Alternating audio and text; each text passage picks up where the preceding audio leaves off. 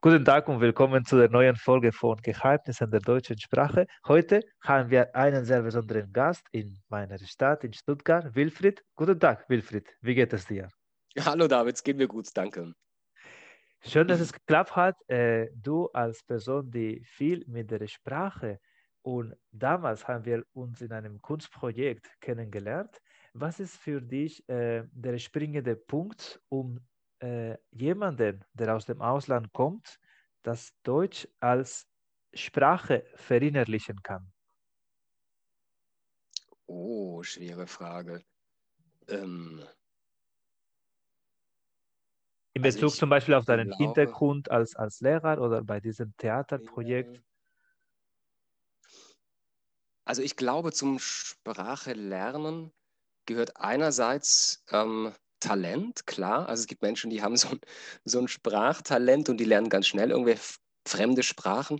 Andererseits glaube ich, äh, muss man auch wirklich ganz penibel lernen. Also man muss wirklich Wörter nachschlagen und Wörter lernen, seinen Wortschatz erweitern. Ich glaube, da, da kommt man nicht drum rum. Und dann gibt es noch so, würde ich sagen, zum Ende hin so eine Ebene von Musikalität in der Sprache. Also musikalische Menschen, glaube ich, tun sich leichter, zum Beispiel eine Sprache akzentfrei zu sprechen. Also so wirklich, ja, dann, dann so, so in die Sprachmelodie zu kommen und, und wirklich die Unterschiede auch selber zu hören, wenn man selber spricht und wie jemand anders klingt, wenn er spricht. Also das fällt mir jetzt sehr spontan ein. Mhm. Das ist einfach äh, immer wieder schon ein Aspekt, also inwieweit genau nicht nur so diese ähm, diese Verpackung, also die Wörter, die Grammatik, sondern auch, wie du meintest, genau diese Melodie, diesen äh, äh Schwung zu haben wie die Muttersprachler, kann man auch so genau durch ganz viele Gespräche mitkriegen, aber auch so wie du meintest, diese Intuition, ne, diese Musikalität ist äh, sehr wichtig auch. Ja, ich glaube, bestimmte, bestimmte Dinge kann man, kann man gar nicht sich so antrainieren. Mhm. Aber klar, du musst natürlich Vokabular lernen und man muss die Grammatik lernen, wenn man denn das Ziel hat, wirklich fehlerfrei zu sprechen. Also viele haben das Ziel gar nicht. Ist vielleicht auch nicht schlimm. Also ist aus deiner Sicht eine, eine Mischung so von aktiven und passiven Ansätzen? Zum Beispiel, man könnte Deutsch mittels irgendeiner Serie oder irgendein Hörbuch lernen, aber äh, man muss auch, so wie du meintest, genau Wörter nachschlagen, sich Mühe machen, so eine E-Mail zu schreiben oder ein Telefonat zu führen. Inwieweit wäre eine Mischung für dich geeignet, um diese Fremdsprache zu beherrschen? Ja, ich glaube, du hast total recht. Die Mischung, die Mischung ist gut. Also zumindest um, also hören, hören nutzt, glaube ich, sehr für gerade Sprachmelodie, Aussprache aber also letztlich ähm, muss man, man muss richtig üben. Also das Hören hält das Geübte zum Beispiel wach ein Stück weit, aber es ersetzt, es ersetzt nicht, dass man wirklich ja, Sätze genau konstruiert, grammatikalisch exakt konstruiert und zum Beispiel einen Brief formuliert und sich dann bestimmte Formulierungen einprägt. Also das kann das Hören oder also Filme gucken, ähm, sprechen, hören nicht ersetzen. Einige Zuhörer haben auch äh, die letzten Wochen gefragt, naja, äh, du machst jetzt das Zertifikat, weil du bereits in Deutschland wohnst. Und da haben die die Frage gestellt, die eventuell du auch eventuell so auch kommentieren könntest, da kann man in äh, in dieser Sprache, zum Beispiel Deutsch in Deutschland oder Spanien, Spanisch in Spanien, ohne dort zu wohnen, tatsächlich äh, verbessern oder gut sprechen?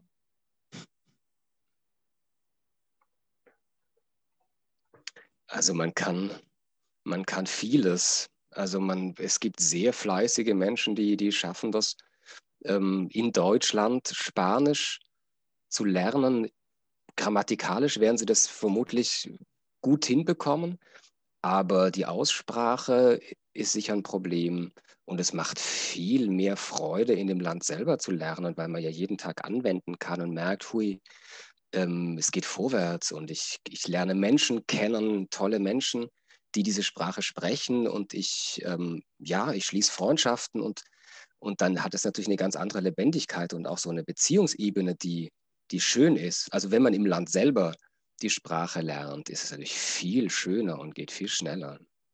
Ich sehe deinen Punkt, dass man ohne Bezug sehr schwierig so diese, ja, diesen Inhalt einfach so auch emotional und einfach von den Personen, die man so da begegnet, äh, mitnehmen kann.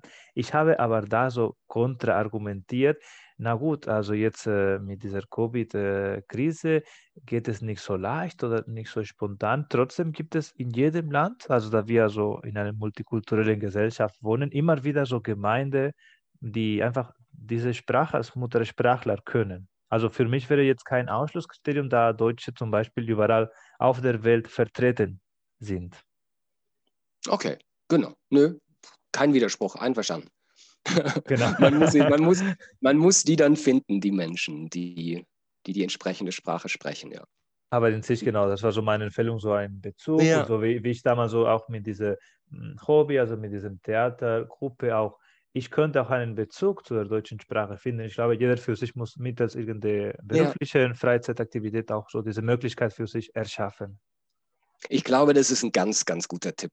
Also, dass es nicht wirklich nur so ein trockenes Lernen ist für sich zu Hause, sondern dass es wirklich in, in der Begegnung mit Menschen passiert. Dann macht es mehr Spaß und geht auch schneller vorwärts. Sehr schön. Hättest du sonst einen Tipp für unsere Zuhörer? Wie könnte man einfach sich äh, nach Jahren und Jahren von Deutsch lernen, dieses Wissen aneignen oder so diese, diese Angst äh, zu verlieren, also fließen zu sprechen oder das zu versuchen? Keine Ahnung.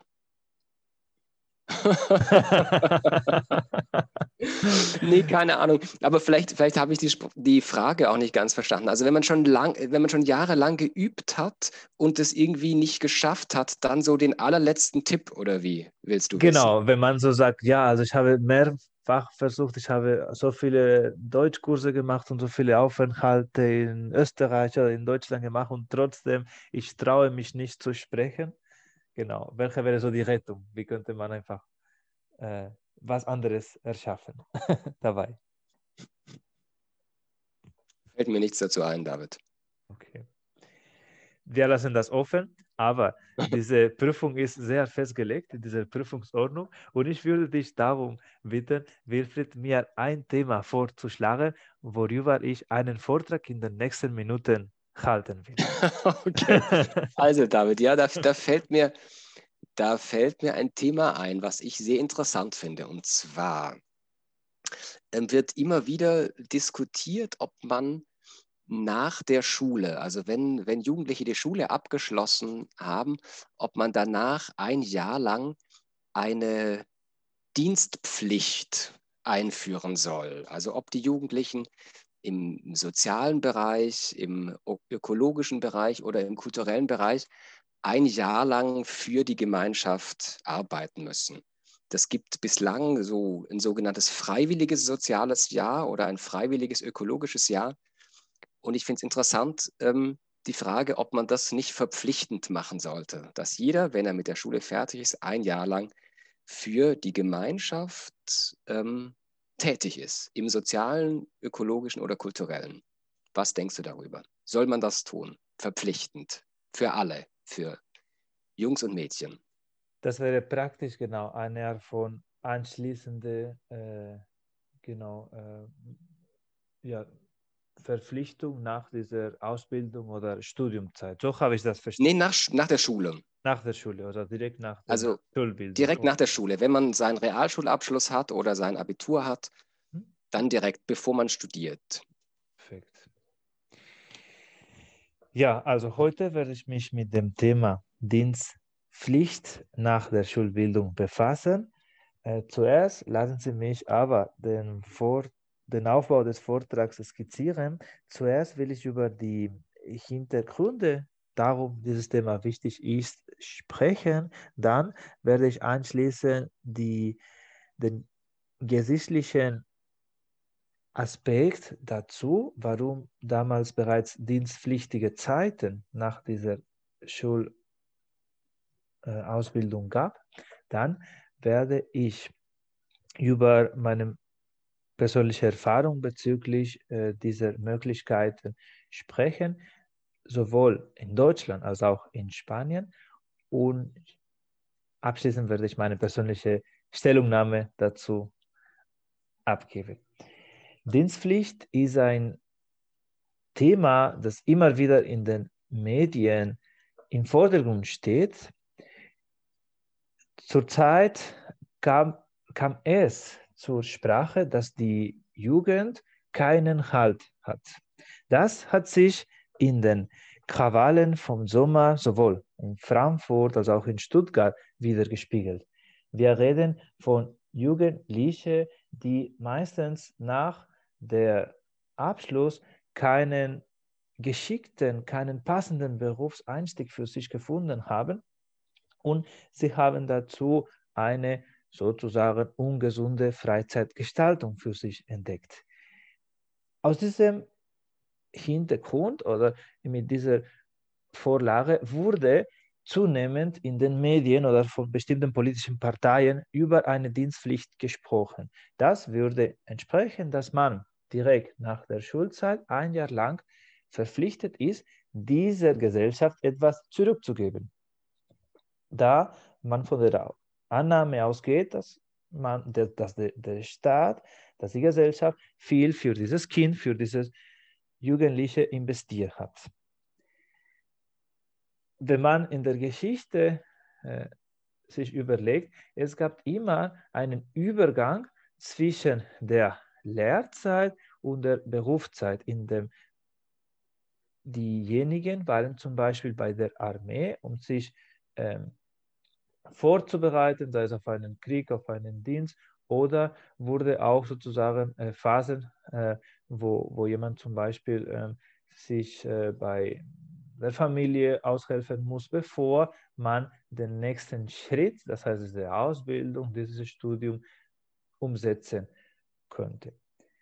Auch in der aktuellen Generation ist es wichtig, eine Art von Beratung zu bekommen, da sonst die Gelegenheiten, dass man einfach sich nicht so richtig eine Perspektive für sich finden, sehr hoch sind. Jetzt sowohl in der Unis, da können, kann ich von persönlichen Erfahrung sprechen, habe ich an einem Mentoring, also an einer von Beratung, Fachberatungsprogramm teilgenommen. Da so viele Möglichkeiten nach diesem Abschluss stehen, dass man ein bisschen eine Art von äh, Zusammenstellung braucht, um, um sich einfach eine Zielsetzung besser vorzustellen. Und das könnte ich mir mittels dieser Dienstpflicht gegebenenfalls vorstellen. Vor allem, wenn man nicht nur in der Armee oder für, den, für, die, für die Staat im Sinne von, von Sicherheitsdienst etwas leisten musste, sondern auch je nach Fähigkeiten von dieser Person und auch, äh, wie bereits äh, gesagt worden ist, dass sowohl äh, Männer als auch Frauen auch etwas leisten könnten, sei es im kulturellen, sei es im sozialen Bereich oder sei es auch im Naturbereich, wenn zum Beispiel diese Person auf dem Land aufgewachsen ist oder eventuell sich für äh, Nachwuchs von Wäldern interessiert, damit man einfach eine große Palette an Sektoren hat, wo man sich einbringen kann. Zuletzt lässt sich feststellen, dass die Jugendlichen in der heutigen Zeit an einer Perspektive fehlt. Eine Dienstpflicht wäre eine Möglichkeit, dass diese Zielgruppe sich fokussieren könnte, damit der, best, der nächste äh, Abschnitt, der, der weitere Lebensabschnitt besser und kohärenter zu gestalten wäre. Ja, ich bedanke mich für die Aufmerksamkeit und ich bin bereit, auch Fragen zu beantworten, falls Verständnisfragen da wären.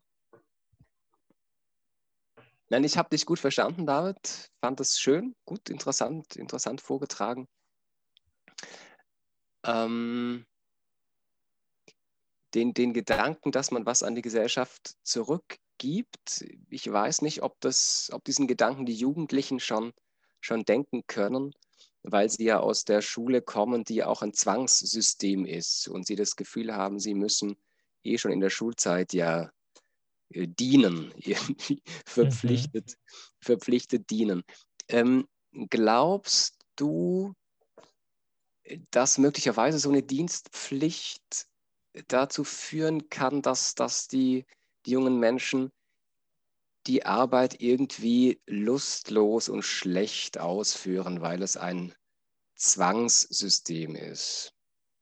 was in sich, äh, das habe ich auch vergessen zu sagen, genau, beide Länder, auch Spanien und Deutschland, einfach äh, weniger Kreativität zu lassen. Deswegen habe ich das betont mit dem, naja, man könnte andere Sektoren und so weiter, weil sonst, wie du meintest, dieser Zwang, dieses Gefühl, naja, ich muss sowieso nach äh, zwölf Jahren vom Absitzen sozusagen, damit ich äh, eine Tages, äh, also eine Routine oder diesen Abschluss in die Tasche habe. Ich muss noch ein Jahr irgendwas noch äh, machen, wo, wovon ich nicht so viel Ahnung habe, worauf ich nicht so viel Lust habe. Die, die Gefahr ist klar, dass man eher so unmotiviert äh, erscheint. Es gäbe aber Möglichkeit, wenn man einfach eine gute Aufklärung tut und einfach bereits im Vorfeld ne, von dieser Dienstpflicht, was weiß ich, mit 14, 15 bereits einfach das äh, attraktiv präsentiert wird, zum Beispiel Praktikumsmöglichkeiten, die auch eventuell finanziell ge gefördert werden könnten oder ähm, Alternativen zeigen zu diesem üblichen äh, Freizeitgestaltung, wäre es eventuell für mich eine Gelegenheit wert. Weil sonst haben wir, wie zurzeit passiert, dass viele Jugendliche eher äh, keine Perspektive für sich sehen und eher so in diesem Teufelskreis abrutschen. Mhm, okay, ja, verstehe.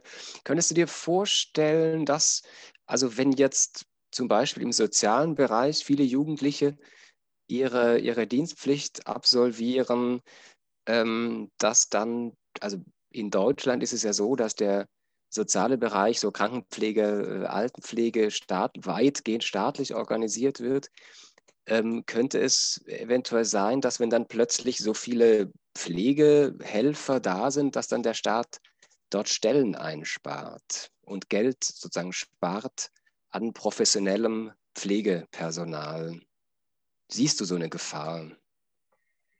Aktuell muss ich zugeben, in meinen auch persönlichen Erfahrungen im Gesundheitswesen, äh, diese FSJ, das hatte ich meistens damit zu tun, die hatten äh, es wurde nie etwas äh, delegiert, die zu einem Beruf, sei es Pflege, sei es Arzt, äh, gehört. Mhm. Das war äh, für mich eine Möglichkeit, also dieses FSJ auch Interesse zu wecken, zum Beispiel in diesem äh, ärztlichen oder in diesem pflegerischen Beruf. Und darüber hinaus muss es einfach so organisiert werden, dass es einfach eine Zusatzmöglichkeit ist und einfach äh, eher die Aufgabe übernehmen kann, die eventuell genau mit äh, nicht diese Verantwortung zu tun haben, sondern eher so ein bisschen so einen Einblick, ne? also in dieses berufliche Leben zu zeigen. So würde ich das sehen und ich hoffe, dass das natürlich diese äh, Art von Orientierungschance nicht als äh, Arbeitsersparnis oder als Stellenabbau ausgenutzt wird. Das wäre in der aktuellen so Streiksituation natürlich nicht Sinn der Sache. Ja, ja, ja, klar. Genau. Und jetzt Sag mal, darf, wir, ich eine, darf genau. ich eine, darf sicher, ich eine sicher, letzte sicher. Frage noch stellen? Natürlich. Meine Neugierde. Ähm, gibt es in Spanien aktuell eine Wehrpflicht, eine allgemeine?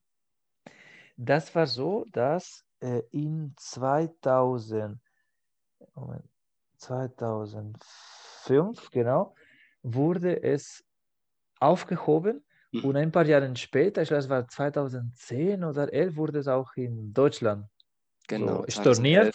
Ja, ja. Und dann wurde so dieser Zivildienst eingeführt. In Spanien wurde aber keine Alternative eingeführt.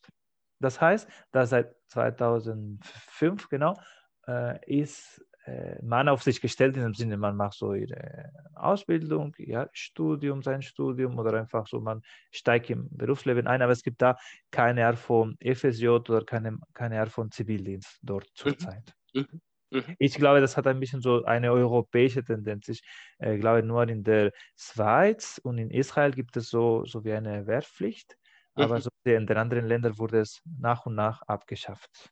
Ja. Oder ersetzt. Genau. Ja. Gut, Wenn danke. du sonst Fragen hast, genau, gerne. Ansonsten, genau, das äh, spricht dafür, dass einfach so immer wieder, genau, also durch ein kleines Thema, so wie jetzt wir sehen, genau einfach etwas Plötzliches kommt. Wir können ganz viel äh, herausnehmen, so mit diesem äh, ersten so Input oder ersten äh, Anreiz. Wir äh, wollen aber etwas äh, gründlich äh, differenziert oder einfach uns auseinandersetzen. Und dafür bräuchte ich, Wilfried, ein zweites Thema.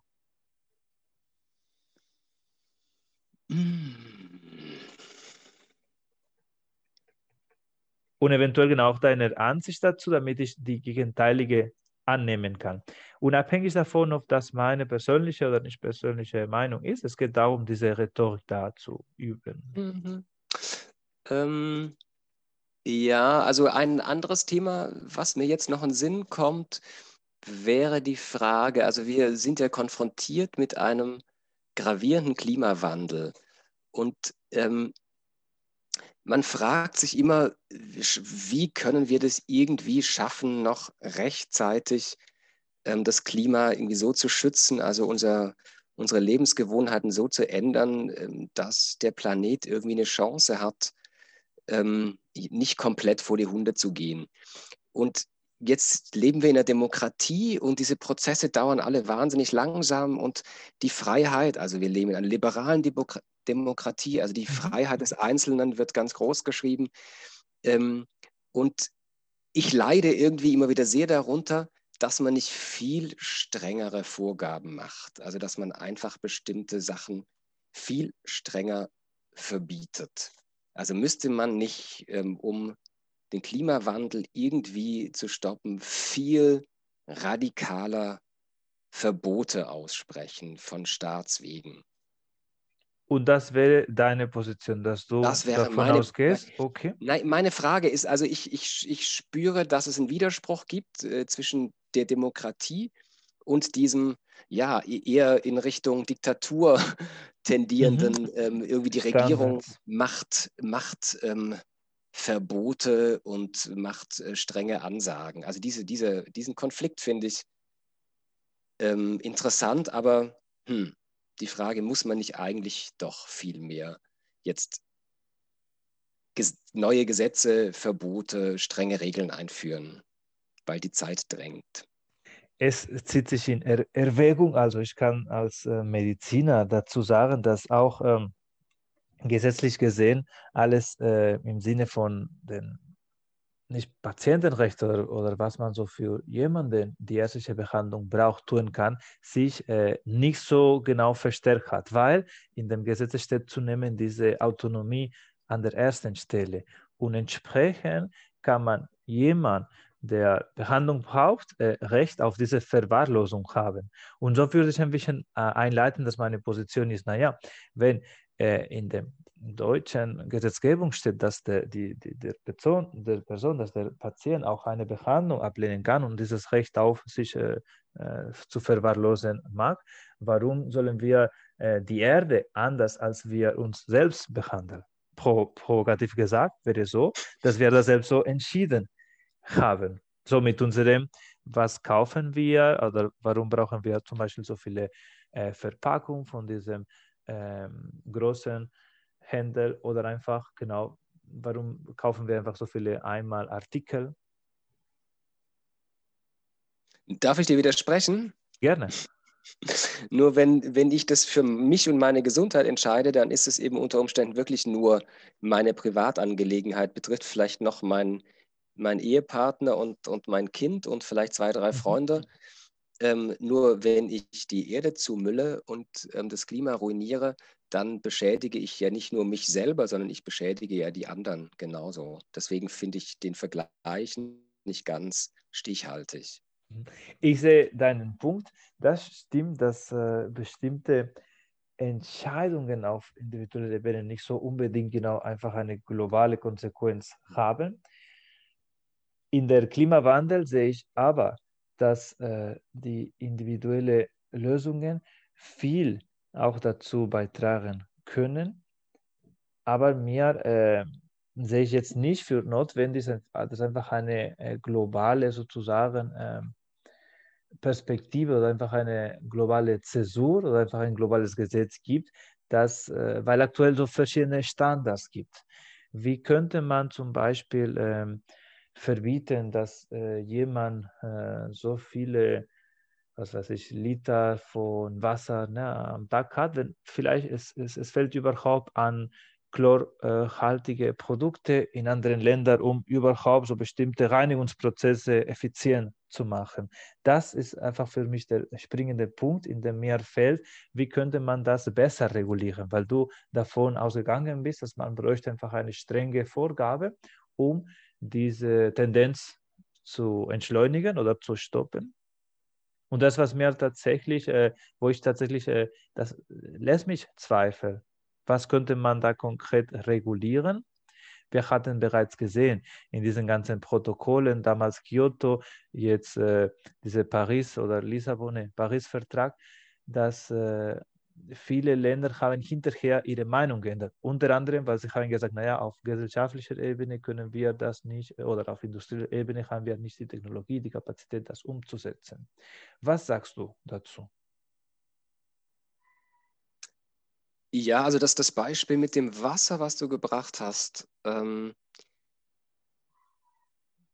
da, da finde find ich schwer, das jetzt global zu vergleichen, weil das Wasser, was es jetzt hier in Mitteleuropa zuhauf gibt, wenn, wenn ich das jetzt spare, dann helfe ich noch nicht anderen Ländern, ähm, die unter Wasserarmut leiden. Also wenn ich jetzt äh, nur einmal dusche am Tag, dann hilft es irgendwie noch nicht im Sudan jemandem da an, an Wasser zu kommen. Also das ist so, mhm. ähm, also jetzt zu sagen, Kontingent, Wasserkontingent für Deutschland, ähm, irgendwie jeder Bürger ähm, darf im Jahr so und so viel 1000 Liter Wasser verwenden und dann ist irgendwie sein, ja, sein Kontingent erschöpft.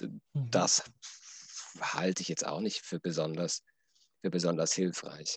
Aber natürlich, ähm, ich kann ja ganz klar sagen, dass bestimmte Verpackungen im Supermarkt einfach verboten werden. Es müssen keine Getränkedosen verkauft werden. Das muss einfach überhaupt gar nicht sein. Ich kann Getränke in Flaschen kaufen, in Mehrwegflaschen. Also ich kann in vielen Bereichen wirklich, ich kann sagen, ja, Verbrennungsmotoren werden verboten. Es gibt nur noch ähm, andere Gefährte. Das, mhm. lässt sich, das lässt sich ja regulieren und, und regeln. Und wenn dann die Länder, ja, wenn die Länder natürlich miteinander eben im kapitalistischen Wettbewerb stehen, dann ist die Frage, ähm, ob sie dazu bereit sind, dann gegebenenfalls ihre Volkswirtschaft ein Stück weit zu schwächen. Also du hast ja dann dieses Kyoto, ähm, Paris-Abkommen und so mhm. genannt, wo dann Länder immer wieder ja eher eher ängstlich und halbherzig und unzuverlässig agieren. Aber ich glaube, ähm, die, die, Zeit ist abgelaufen. Wir befinden uns, äh, wie in einem Lied, ich mal gehört habe, dieses 5 vor 12, was diese so Klimasituation angeht, oder vielleicht so in diesen letzten so Sekunden ne, von diesem äh, Wandel, von, diesem, von dieser Änderung. Jetzt geht es auch darum, äh, es gibt bestimmte äh, soziale Gruppen, die viel mehr davon betroffen werden, als, das, als die, vielleicht als die Verantwortliche für diesen Klimawandel.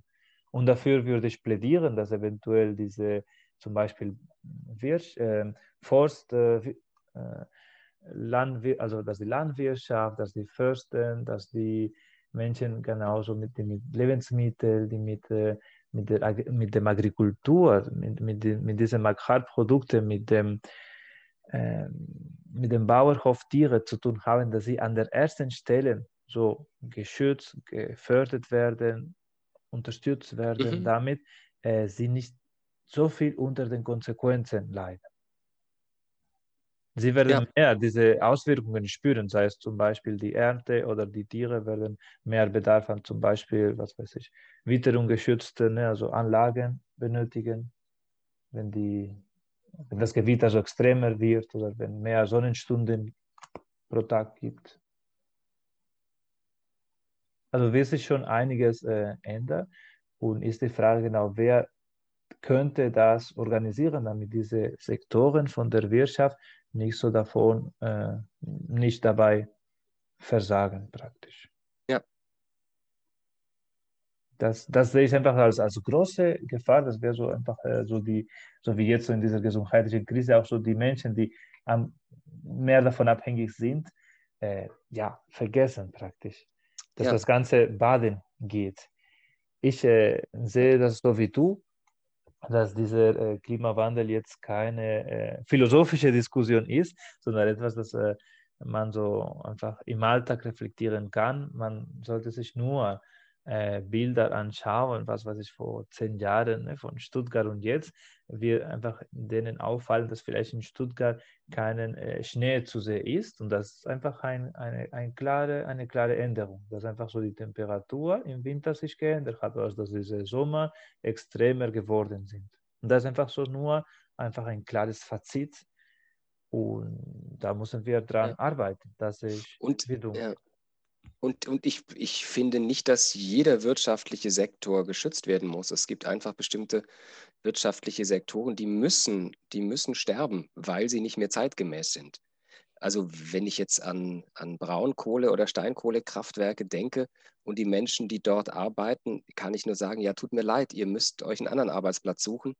Ähm, weil sonst hätte ich, also irgendwann mal sind die Galeeren abgeschafft worden in denen hunderte Sklaven am Ruder saßen. Und da kann man natürlich sagen, das sind hunderte Arbeitsplätze verloren gegangen.